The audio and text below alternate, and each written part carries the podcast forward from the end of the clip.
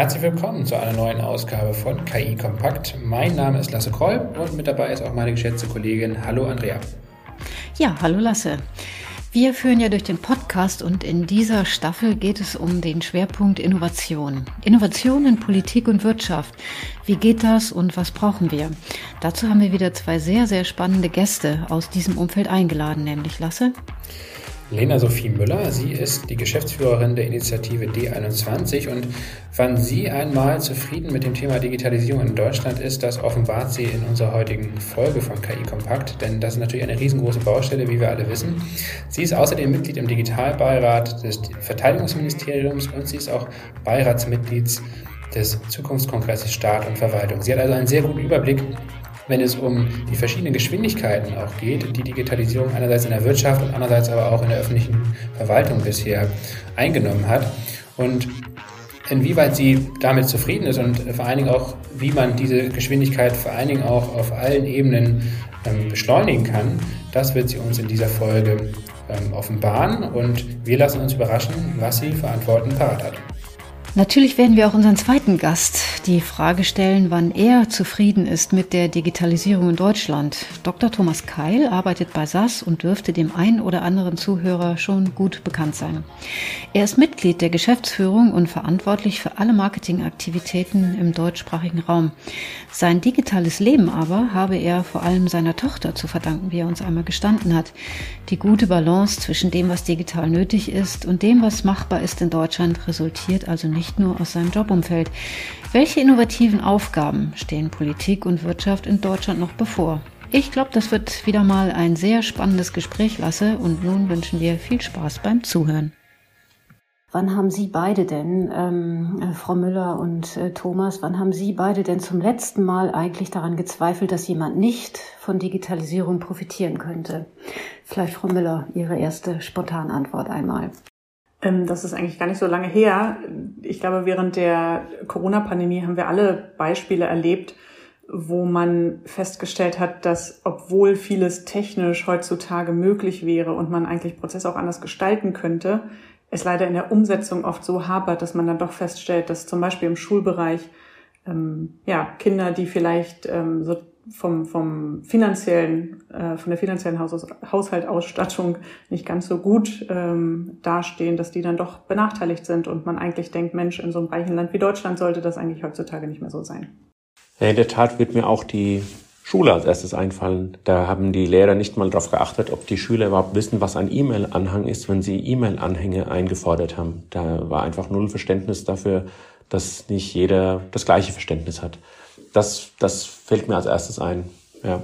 Frau Müller, Sie sind Geschäftsführerin der Initiative D21 und ähm, das ist ja auch ja, laut Eigendarstellung Deutschlands größte Partnerschaft von Politik, Wirtschaft ähm, zur Ausgestaltung der Informationsgesellschaft. Und äh, vielleicht kennen noch nicht alle Zuhörerinnen und Zuhörer dieses Podcasts Ihre Initiative. Deswegen vielleicht die Frage zunächst, ähm, wie stellt sich Ihr Arbeitsalltag so dar? Mit wem tauschen Sie sich regelmäßig aus und mit welchem Ziel? Ach, mein Arbeitsalltag ist immer ganz unterschiedlich, deswegen ist der gar nicht so repräsentativ für die D21. Aber was man, glaube ich, schon sagen kann, ist, ähm, ja, was sich täglich durch meinen Arbeitsalltag durchzieht, ist letztlich die Vision unseres Vereins, dass wir sagen, alle Menschen sollen bestmöglich von der Digitalisierung profitieren. Das äh, tut dieser Verein oder unterstützt und befördert dieser Verein seit jetzt mehr als 20 Jahren. Und in meinem Arbeitsalltag ist es eigentlich so, dass wir im Verein analysieren und vordenken. Das heißt, wir identifizieren zum Beispiel im Rahmen von Untersuchungen, Marktbefragungen verschiedene Trends, Herausforderungen, versuchen die dann durch Gespräche, durch äh, Treffen mit, unserem, mit unseren Mitgliedern oder auch mit der Politik dann entsprechend auf die Agenda dieser Vordenkerinnen und Vordenker zu bringen, weil wir ja letztlich eine Veränderung initiieren wollen. Ich glaube, das kann man durchaus sagen.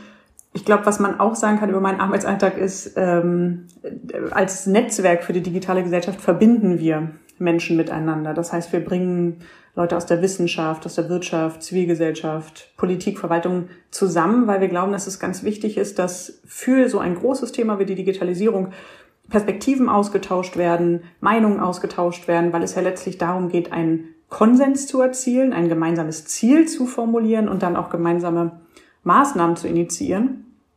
Und das versuchen wir dann, wenn wir sozusagen da interessante Erkenntnisse gefunden haben im Netzwerk, auch darüber zu informieren, ähm, ja, und äh, spread the word sozusagen, ähm, die Dinge auch immer weiter zu vermitteln, wie zum Beispiel jetzt ja auch heute hier in so einem Podcast mit dem Mitglied SAS. Thomas, freut das denn die Wirtschaft, dass es solche Netzwerke gibt? Nicht repräsentativ, das war gerade ein schönes Stichwort von Ihnen, Frau Müller. Thomas, ist dein Arbeitsalltag auch oft nicht repräsentativ? Ja, ist die Frage, mit welcher Peer Group man sich misst. Ähm, ich habe ähnlich wie Frau Müller auch viel mit unterschiedlichen Szenarien zu tun. Ich rede mit unseren Kunden, mit unseren Partnern, mit unseren Mitarbeitern, mal mehr mit dem einen, mal, mal mehr mit den anderen. Aber solche Plattformen, auf denen man sich sozusagen auch inhaltlich auf einem, äh, auf einem guten Niveau austauschen kann, ohne dass man mit Vorurteilen konfrontiert wird, sondern lösungsorientiert einfach auch gute Beispiele austauschen kann und miteinander darüber ins Gespräch kommt, das nimmt auch so ein bisschen die Sorge, dass, dass das etwas zu abstraktes, zu großes, zu äh, weit weg äh, liegendes ist. Und nämlich das Thema Digitalisierung kann auch schon ganz klein sein und man kann auch an kleinen Beispielen viel lernen und das dann als zartes Pflänzchen weiter wachsen lassen. Das erlebe ich gerade in ähm, meiner Heimatstadt hier in Heidelberg, wie dort Schritt für Schritt in die richtige Richtung gegangen wird. Und dazu muss man sich eben austauschen. Man muss im Gespräch bleiben, muss sich Inspirationen holen. Und das ist letztendlich für die Unternehmen auch eine gute Chance, die manchmal etwas abstrakten Ideen, die in unserem Falle ja auch aus anderen Ländern kommen. Wir sind ja nur eine deutsche Vertriebsgesellschaft eines US-Softwarehauses.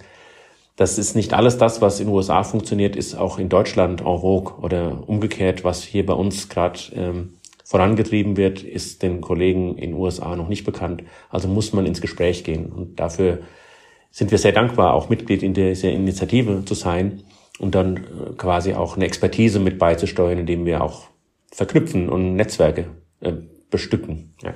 Ähm, die Frage mal an Sie beide. Ähm, was ist in Ihren Augen eigentlich vornehmlich äh, Digitalisierung? Müssen da nur Dienste funktionieren? Muss alles intuitiv bedienbar sein? Ähm, was ist damit genau gemeint, äh, Frau Müller? Und dann Thomas, du auch nochmal.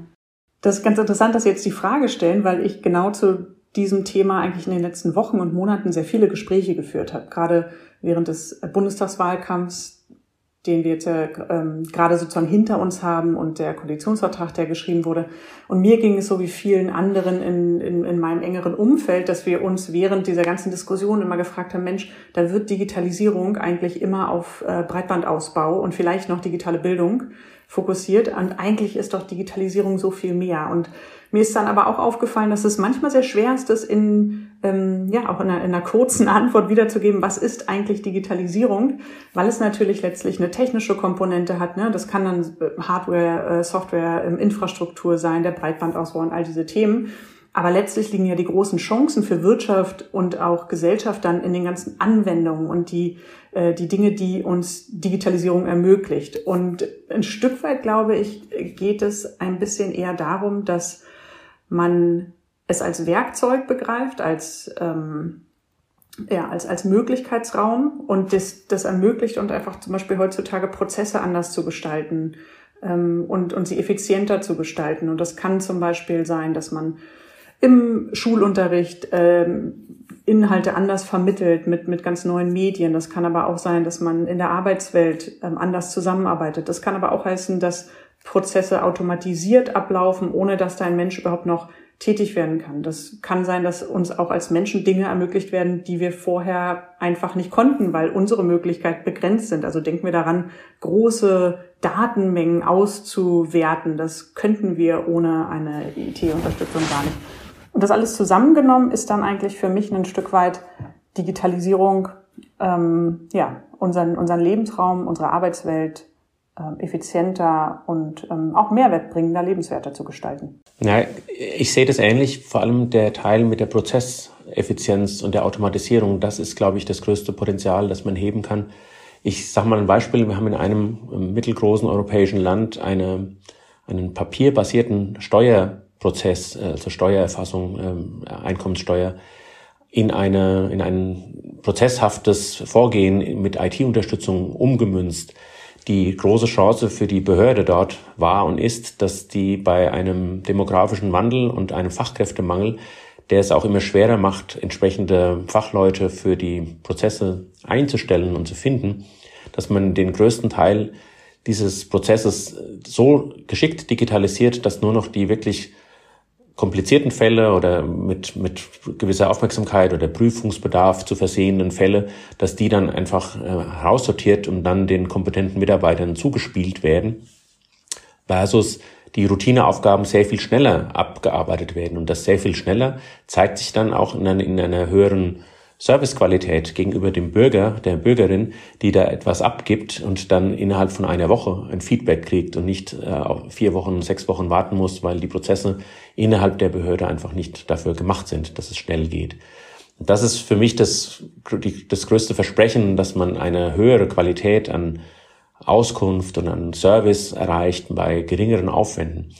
Dass man dafür eine Kompetenz braucht, das, da stimme ich dann auch zu, dass man auch eine Art Medienkompetenz schult und damit auch eine, eine, ja, den Möglichkeitsraum erweitert für die Dinge, wie wir heute Wissen vermitteln, wie wir heute ähm, Kinder erziehen, wie wir heute ja, unterhalten und, und uns gegenseitig äh, informieren.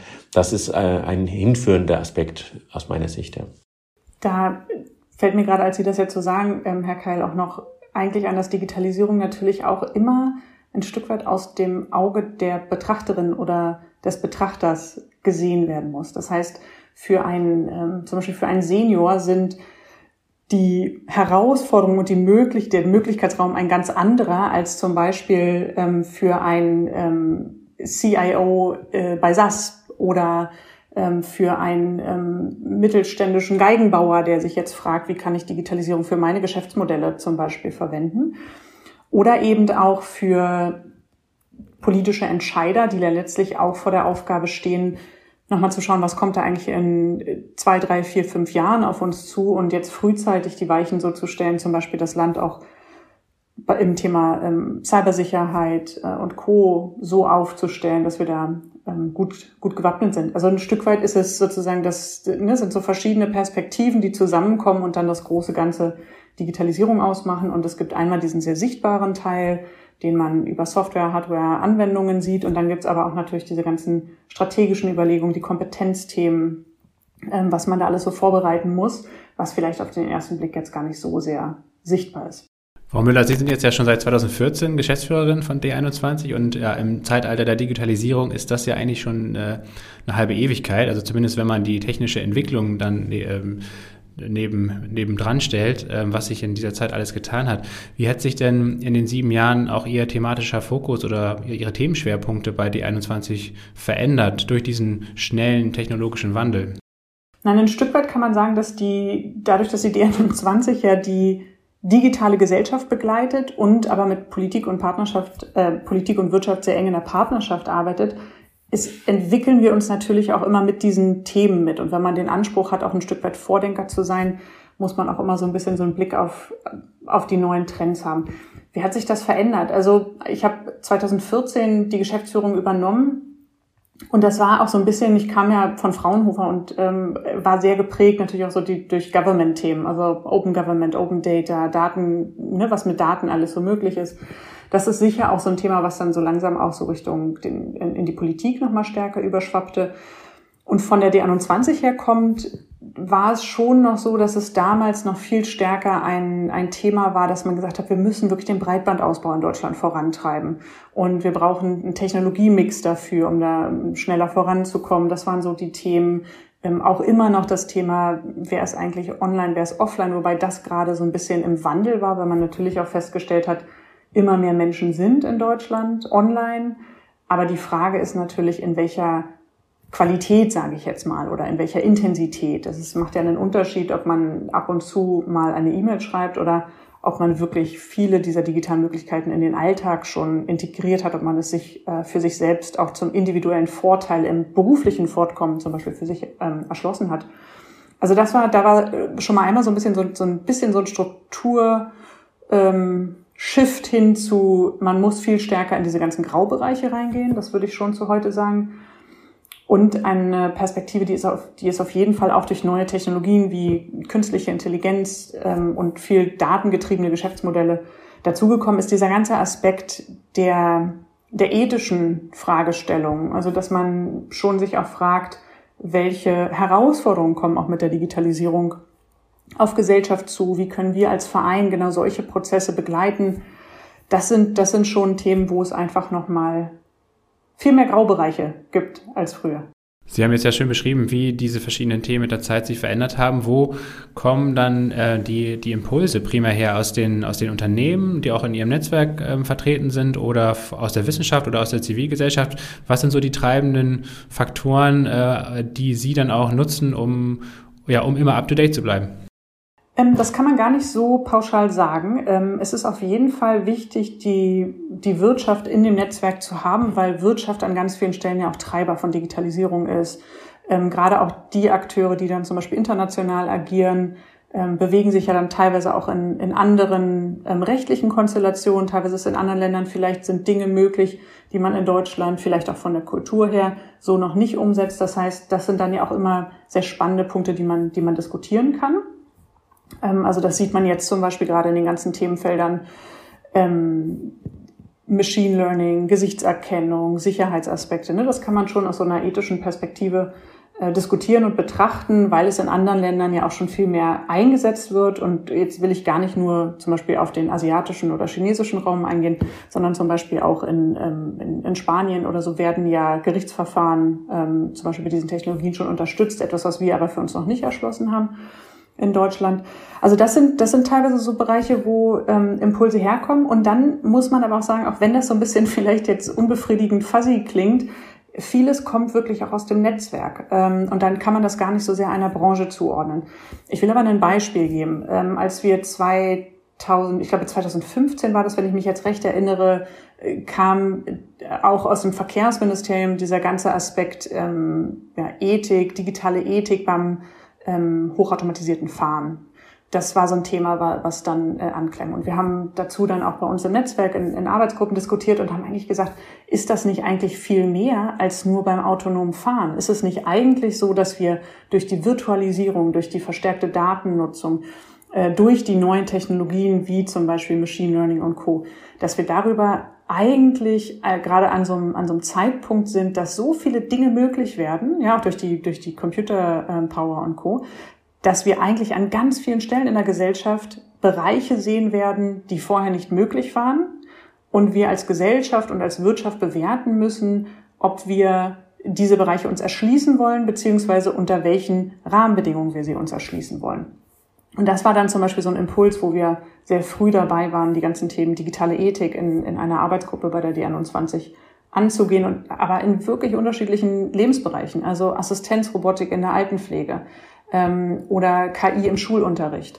Das waren dann alles so Themen, die wir diskutiert haben und die kamen letztlich daraus, dass ne, der Impuls, der initiale Impuls kam quasi aus dem Verkehrsministerium ähm, weil dort ein, ein, eine Arbeitsgruppe eingerichtet wurde. Und wir haben ihn dann aber eigentlich sehr viel breiter gedacht und nach vorne gedacht und gesagt, man muss das eigentlich äh, für alle Möglichkeitsfelder betrachten. Das finde ich eine, ein super Beispiel, weil nämlich tatsächlich man muss über neue The Themen, neue Technologien auch gründlich reflektiert reden, nicht dass irgendwann kurz ähm, Kurzschlussentscheidungen getroffen werden, weil einer etwas nicht versteht und es deshalb reflexhaft ablehnt. Und wenn man das proaktiv vorantreibt und sagt, guck mal, ja, natürlich muss man auf das und jenes achten, aber wenn wir das tun, ist es auch sehr sinnvoll einzusetzen. Und die Diskussion mit dem autonomen Fahren ist, ist sicherlich die eine und die andere gibt es ja noch diese, äh, wenn das auf Machine Learning jetzt bezieht, uh, Automated Decision Systems, wenn dann, äh, Sie hatten es angedeutet, ähm, in bestimmten Rechtssystemen schon Vorschläge für potenzielle Urteilsfindungen macht auf der Basis anderer Urteile, dann muss das abgesichert sein im Sinne, sind da Vorurteile drin, sind das Biases, die man bekämpfen muss, wenn man, bevor man das automatisiert macht. Und das zu durchdenken hilft einem dann am Ende, das Nutzenpotenzial so einzuhegen, dass man es auch nutzt und dass man nicht deshalb das, die gesamte Technologie ablehnt. Das ist auch etwas, was wir bei unseren Kunden sehen, die immer mal so ein bisschen so eine Art von Zweifel haben, ob das alles zulässig ist, wenn sie Daten hier und da kombinieren und wir dann auch stark in so eine beratende Rolle kommen. Wir haben extra eine Data Ethics Practice gegründet, die ehrlicherweise Grundlagen, Aufklärungsarbeit in dem Bereich betreibt, was äh, rechtlich und ethisch und ähm, nicht nur rechtlich, sondern auch von, der, von äh, legitimen Verständnis her zulässig ist und, und was anderswo gemacht wird und wie man das orchestriert, dass man einerseits eben Services anbieten kann, die personalisiert sind und andererseits aber jegliche Vorgaben und auch gefühlten Vorgaben von Datenschutz und Datensparsamkeit mitnutzt, diese, diesen Spagat zu gehen, das muss diskutiert werden und, und die, das Vorfeld, die Vorfelddiskussion in solchen Netzwerken hilft da unglaublich, dass dann alle Entscheidungsträger dann ein Niveau der Entscheidungsfindung anstreben können, dass es ermöglicht, sowas in die Tat umzusetzen. Also das kann ich nur bestätigen, dass das eine wichtige Aufgabe ist von, ich sag mal in dem Sinne Thinktanks, äh, D21, die dann eine ja, Vorreiterrolle in neuen Themen einnehmen. Herr Keider, da sprechen Sie gerade so einen Punkt an, den ich, ähm, da würde ich gerne noch mal kurz drauf eingehen, weil ich den ganz wichtig finde. Sie haben eben gesagt, dass manchmal auch Dinge nicht gemacht werden, weil sie nicht verstanden werden oder weil sie vielleicht einfach noch nicht bekannt sind. Und das ist etwas, was wir, was uns in den Diskussionen im Netzwerk immer wieder auffällt, ist, dass wir an vielen Stellen auch so festgefahrene Denkmuster haben, so als ob wir in unserem Kopf einen kleinen Pfad haben, wo wir schon sagen, wir wissen schon, wo wir langlaufen müssen. Und wir oft gar nicht so sehr offen sind für neue Aspekte oder es manchmal auch schwer fällt, diese neuen Gedanken mal zuzulassen. Und das ist auch das, wo ich sagen muss, da macht meine Arbeit besonders viel Spaß, ist genau in diese Themenbereiche reinzugehen. Wir haben ja vorhin zum Beispiel das Thema Bildung angesprochen und ähm, wenn und jetzt haben wir eben über Ethik gesprochen und bei Ethik geht es ja auch ein Stück weit darum, gar nicht zu sagen, das eine ist richtig oder das andere ist richtig, sondern man muss das bestmögliche Gleichgewicht zwischen zwei verschiedenen Werten, sage ich mal, finden. Ne? Und im, im Bereich äh, Bildung hätte man jetzt zum Beispiel den einen Aspekt, dass wir sagen, naja, wir können das Ganze digital abbilden, ähm, zum Beispiel während so einer Pandemie. Auf der anderen Seite haben wir eventuell da ein Thema, wo und aktuell wir einige Fragen im Bereich Datenschutz noch nicht geklärt haben. Das Interessante ist, dass wir in Deutschland zum Beispiel oft dann sagen, ja, der Datenschutz ist aber ganz, ganz relevant. Ne? Ist er ja auch, aber sozusagen, der, da wird in Kauf genommen, dass dann zum Beispiel in einem, in einem bestimmten Bereich Bildung ähm, erstmal runtergefahren wurde während der Pandemie. Und ganz viel ist da zum Beispiel auch so ein ganz großer Grundkonflikt dabei, dass man sagt, Wirtschaft und Schule in Kooperation ist etwas, das können wir uns ganz schwierig vorstellen. Und das ist zum Beispiel ein Thema, was wir jetzt gerade angegangen sind, und wir gesagt haben, in anderen Ländern sehen wir, dass das anders gelebt wird. Ähm, in Deutschland scheint das aber zum Beispiel so ein Tabu zu sein. Und jetzt müssen wir doch nicht darüber reden, ob wir es machen oder nicht, sondern wir müssen genau in diesen entscheidungsvorbereitenden, in diese Diskussion eintreten und müssen sagen, wo wollen wir das nicht? Ähm, wo können wir es uns aber unter bestimmten Bedingungen vorstellen? Wie sind diese Bedingungen? Weil wir glaube ich, auch alle wissen, dass es ist ja kein, keine Option zu sagen, wir gehen Innovationen nicht nach vorne, wir profitieren nicht von den ganzen neuen digitalen Innovationen, die ja auch im Bildungsbereich große Chancen bieten könnten. Aber das ist zum Beispiel ein so ein Bereich, da werden wir auch die nächsten Monate und Jahre, glaube ich, noch drüber diskutieren, bis wir da zu einem guten eingespielten Modell gekommen sind. Und das bedeutet aber, wir müssen auch immer wieder offen sein, neue Dinge zu lernen und uns auch manchmal von, von bestimmten Tabuthemen ähm, nicht aufhalten lassen, sondern da wirklich äh, reingehen und, und in diese Graubereiche reingehen und sie kennenlernen und sie neu bewerten als Gesellschaft. Unbedingt, ja. Bevor wir jetzt gleich auf das Thema Innovation noch näher eingehen, möchte ich Sie, Frau Müller, mal ganz kurz fragen. Ähm, äh, trauen Sie sich eigentlich auch äh, über das Tabu zu sprechen, dass es Bereiche äh, gibt, wo Digitalisierung nicht gewünscht ist? Im Moment sieht es ja eigentlich so aus, dass jeder Lebensbereich in irgendeiner Form immer mit Digitalisierung in Verbindung gebracht wird. Ähm, ich, äh, wir können es ja ausprobieren, aber ich mich traue, darüber zu sprechen. Also welche Bereiche meinen Sie denn zum Beispiel, wo Sie sagen, da soll man nicht drüber also ich stelle mir jetzt vor, ähm, es gibt im Privatbereich, äh, gibt es äh, jeden möglichen, äh, jede mögliche Idee, irgendwo Digitalisierung mit reinzunehmen. Aber es könnte ja zum Beispiel auch sein, dass man zu dem Schluss kommt, ähm, jetzt mal ganz provokant gesagt, ähm, dass wir in der ganzen Automobilindustrie nur als Beispiel eigentlich an der einen oder anderen Stelle gar keine Digitalisierung brauchen, weil es nicht digitalisiert besser läuft. Mm, also gerade im im, in der Automobilindustrie hätte ich gesagt, da ist enorm viel Digitalisierung. Also und die, die Autos sind ja alle mittlerweile kleine fahrende Computer. Ähm, da hätte ich jetzt gedacht, dass da gar nicht so sehr so ein, so ein Tabu da ist. ich glaube, im, im Gesellschaftlichen, das ist auch das, was wir merken, ähm, kommt oft die Frage auf, müssen denn jetzt alle digital sein? Ja, dann sage ich immer, nein, müssen sie definitiv nicht, weil mein Ziel ist nicht, dass alle Menschen in Deutschland so digital wie möglich sind, sondern mein Ziel ist, dass alle Menschen in Deutschland bestmöglich von der Digitalisierung profitieren können. Das kann im privaten sein, das kann im beruflichen sein, ähm, aber das alles immer unter der Grundannahme, dass Menschen sich selbstbestimmt in dieser dann auch digitalen Welt bewegen sollen. Und das heißt auch, wenn sie in bestimmten Bereichen für sich selbst äh, entscheiden, dass sie etwas nicht digital möchten, dass es dann ähm, auch Alternativen geben muss. Also nehmen wir jetzt ähm, mal das Thema digitaler Staat. Dann könnte man ja sagen, naja, wenn jemand jetzt aber partout einen Antrag nicht äh, digital über das Internet stellen möchte, dann sollte er die Möglichkeit haben, das auch noch papierbasiert zu tun oder ähm, in ein Bürgeramt irgendwo in Deutschland zu gehen. Und ich glaube, diesen Weg kann man ja durchaus offen halten. Die Frage ist nur, wenn wir, wenn wir wirklich sagen, der Staat darf ja nicht zur Bremse werden, er muss sich digitalisieren, er muss sozusagen skalierbar sein, schnell sein, dann muss er doch auf dem digitalen Kanal als, als Grundbasis sozusagen aufsetzen. Und dann kann er ja trotzdem noch analoge, analoge Angebote machen für Menschen. Also ähm, ich sehe gerade gar nicht so viele Tabubereiche, über die man nicht reden kann. Die Frage ist immer, wie man, wie man sozusagen strategisch ähm, voranschreitet, ähm, um auch in Zukunft, und es wird immer schneller werden und es wird immer mehr Digitalisierung werden. Und wir werden das aber auch, also die nachfolgende Generation wird das nicht als schneller und mehr empfinden. Sie werden es als völlig normal empfinden. Ähm, aber dafür muss natürlich auch so, ein, so eine Infrastruktur des Staates, der Wirtschaft und auch der Gesellschaft darauf ausgelegt sein. Deswegen ist es aus meiner Sicht immer richtig, ähm, ein Stück weit Flucht nach vorne. Aber das heißt nicht, dass man Menschen zu irgendwas zwingt. Ja, ich glaube auch, dass der, dass man nicht an Digitalisierung, an dem Thema Digitalis Digitalisierung Widerstände festmachen kann, sondern eher an dem allgemeinen Gefühl, dass man Wandel verhindern will. Also es gibt ja eine bestimmte Haltung von vielen Menschen, dass Wandel erstmal als mit etwas Schwierigem assoziiert wird und man bleibt beim Bestehenden. Im Bereich Auto glaube ich, dass das, dass man das bei vielen Automobilherstellern beobachten konnte, die waren lange sehr stolz drauf, dass die Motorleistung besser war, dass das Getriebe geschmeidiger geschaltet hat und haben lange unterschätzt, dass der, dass viele, nicht alle, aber doch ein großer und wachsender Anteil von Menschen sich eher darüber freuen, wenn ihr Smartphone in ihrem Auto perfekt integriert ist und das Navigationssystem perfekt läuft und die eigene Playlist abgespielt wird.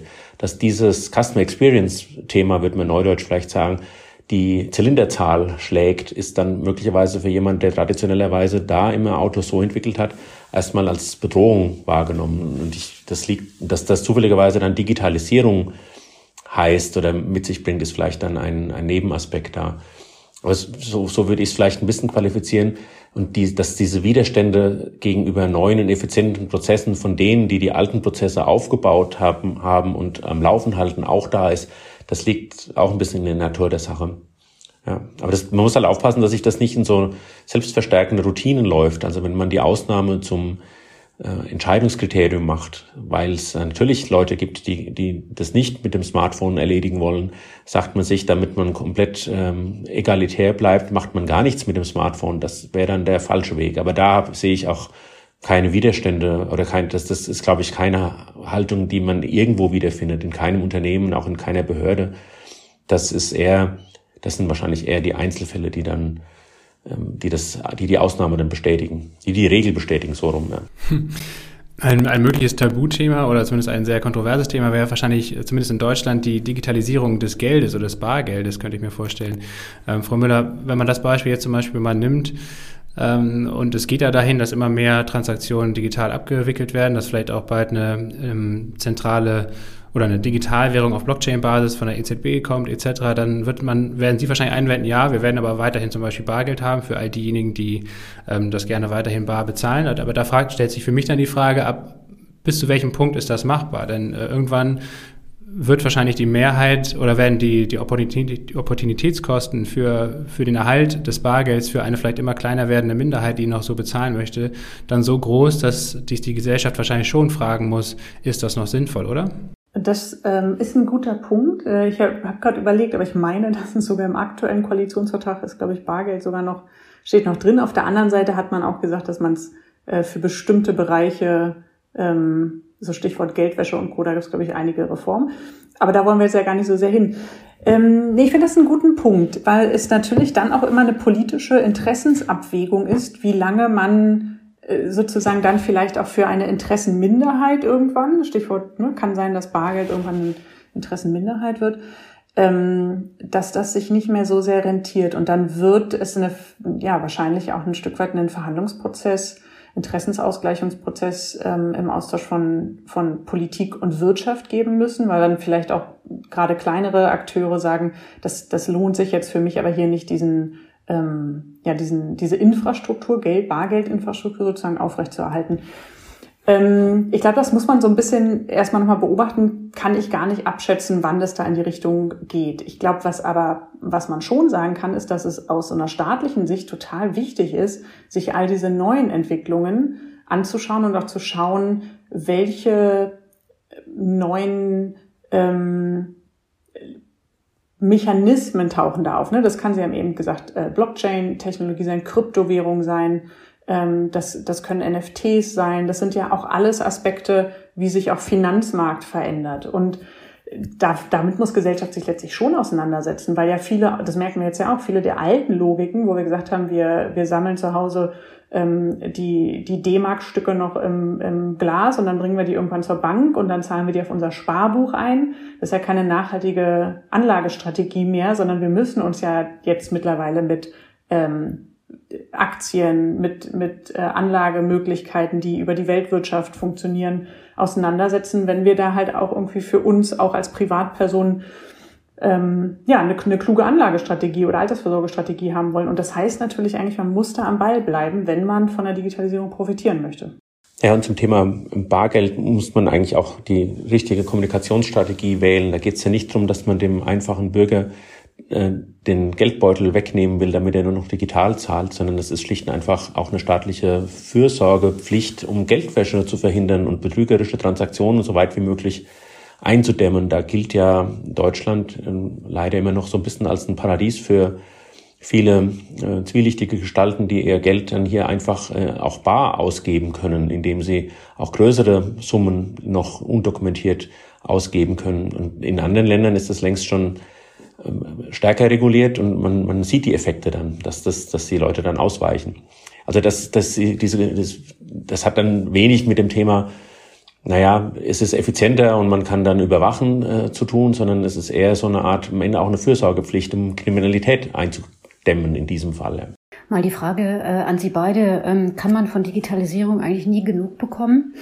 Sprich, ähm, wann sind wir denn eigentlich durch mit dem Thema Digitalisierung? Wann, wann sind wir zufrieden und äh, welche Parameter gibt's denn da im Hinterkopf, die angewendet werden, um das zu beurteilen? Das ist auch, finde ich, eine spannende Frage. Kann man von Digitalisierung genug bekommen? Ich glaube, ähm, erstens ist Digitalisierung ein, ein Prozess. Also es ist sozusagen gar nicht ein, ein, ein Gut, was wir messen können, sondern es ist ja in all unseren ähm, alltäglichen Dingen äh, sozusagen enthalten. So ein Stück weit wie Strom. Ne? Da würde man auch sagen, kann man irgendwann genug Strom bekommen.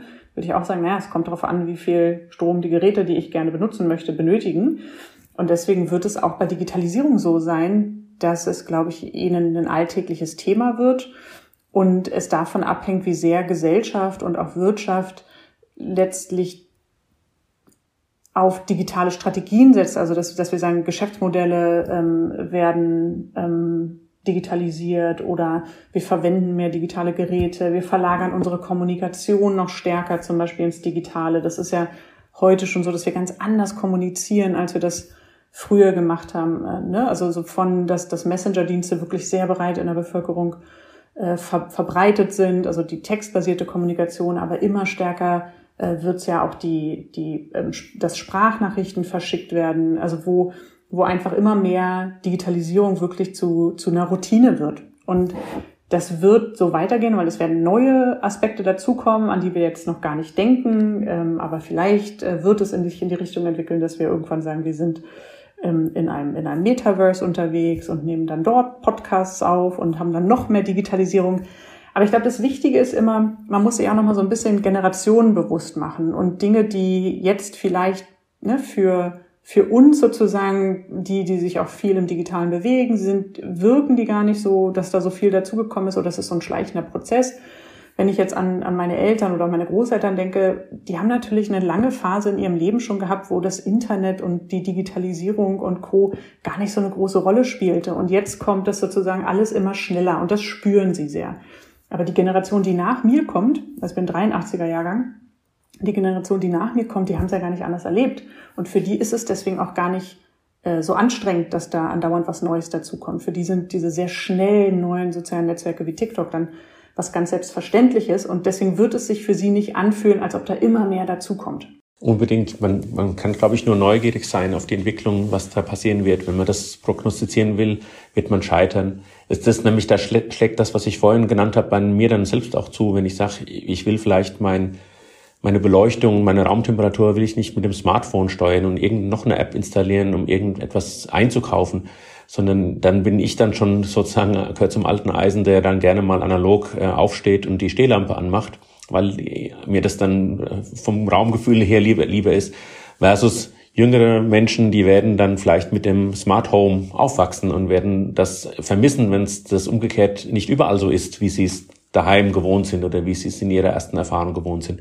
Also ob Digitalisierung ein Ende findet, keine Ahnung. Ähm, das ist wahrscheinlich auch gar nicht die Frage, weil es den Alltag so durchziehen wird und dann eher über die Lebensverhältnisse sich reguliert. Wo verbringe ich meine Arbeit? Wer hätte, wer hätte vor drei Jahren gedacht, dass ein großer Anteil der Bevölkerung ohne größere Probleme im Homeoffice remote arbeitet und dass die alle per Videokonferenz verknüpft sind, das war vor zehn Jahren noch ein Datenproblem. Das hätte man gar nicht äh, von der Bandbreite darstellen können. Geschweige denn hätte dann, wäre diese Ausrüstung überall gewesen. Das ist jetzt Alltag und da will ehrlicherweise auch keiner mehr zurück, dass man diese Digitalisierung zurückdreht. Also insofern kann man wirklich nur gespannt sein und neugierig sein, was da noch alles kommt. Und wenn man das offen empfängt und, und ähm, für sich und für alle ordentlich bewertet und den sozusagen den Ausschluss von, von nicht-digitalen oder von Leuten, die das nicht mitmachen wollen, verhindert, dann spricht nichts dagegen, da immer weiter zu gucken. Neugierig sein wird übrigens, glaube ich, ähm,